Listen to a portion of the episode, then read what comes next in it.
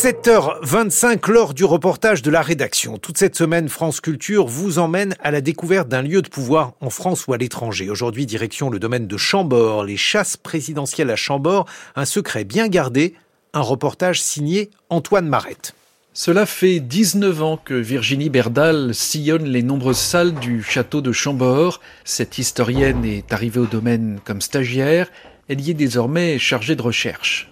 Virginie nous emmène dans la salle dédiée à la chasse, une exposition permanente créée il y a quelques années pour euh, le président de Gaulle, organiser ici des battues en son nom, c'était une façon de s'assurer une mission de service public. Au nom du président de la République, on est invité à la chasse du président pour participer à la régulation des animaux, parce qu'on veut protéger le territoire. Et c'était aussi un outil diplomatique Et bien sûr, on a compris l'intérêt diplomatique de cette euh, activité qui a perduré euh, très longtemps, puisque c'est seulement en 2010 que les battues présidentielles sont supprimées à Chambord. Et pourtant, il y a toujours des chasses à Chambord. Elles sont organisées par le directeur général du domaine, Pierre Dubreuil, qui a été nommé par Emmanuel Macron, un poste stratégique où une certaine discrétion est de mise.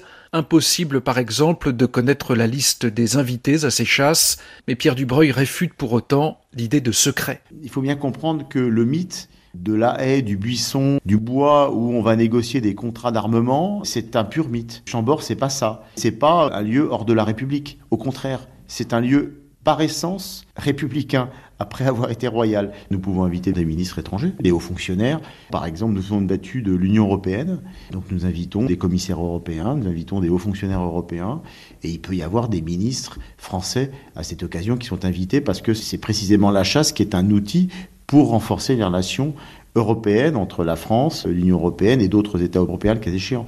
Également dans le cadre de relations diplomatiques de la défense nationale. Vous savez qu'aujourd'hui, il y a un conflit en Ukraine. Il n'est pas inutile parfois d'inviter des généraux de l'OTAN dans le cadre de réunions qui permettent de renforcer les liens informels, parce qu'on n'est pas dans le cadre de réunions de travail, informels, mais informels et conviviaux, donc sans doute encore plus efficaces entre des acteurs diplomatiques autour de ces enjeux de défense nationale importants. Quand vous parlez des responsables de l'Union européenne, des responsables de l'OTAN qui viennent chasser.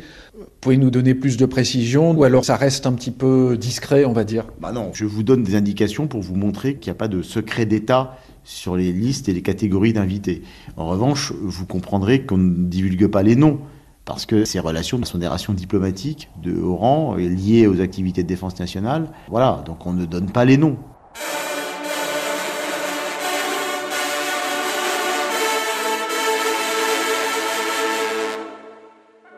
Il n'y a plus de chasse présidentielles à Chambord et pourtant, l'actuel chef de l'État s'intéresse de près à ces chasses. Étienne Guillaume l'a constaté de ses propres yeux. Il est directeur de la chasse et de la forêt à Chambord. Le président est venu fêter ses 40 ans à Chambord. Et il est venu également assister à la, comment vous appelez ça? Aux honneurs au gibier. C'est-à-dire un moment assez solennel, cérémonial, qui est donc entre la tradition de la vénerie et de la chasse du grand gibier.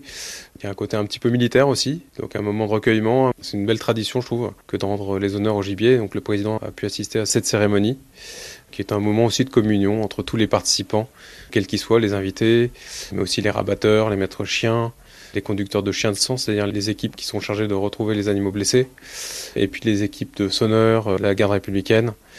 Voilà, c'est au milieu des bois, un moment un peu solennel. Vous étiez là? Oui, bien sûr. C'est moi qui ai rendu les honneurs. À travers cette scène de tableau de chasse, Emmanuel Macron a voulu faire passer un message. Il est l'ami des chasseurs. Les chasses à Chambord restent un lieu très politique.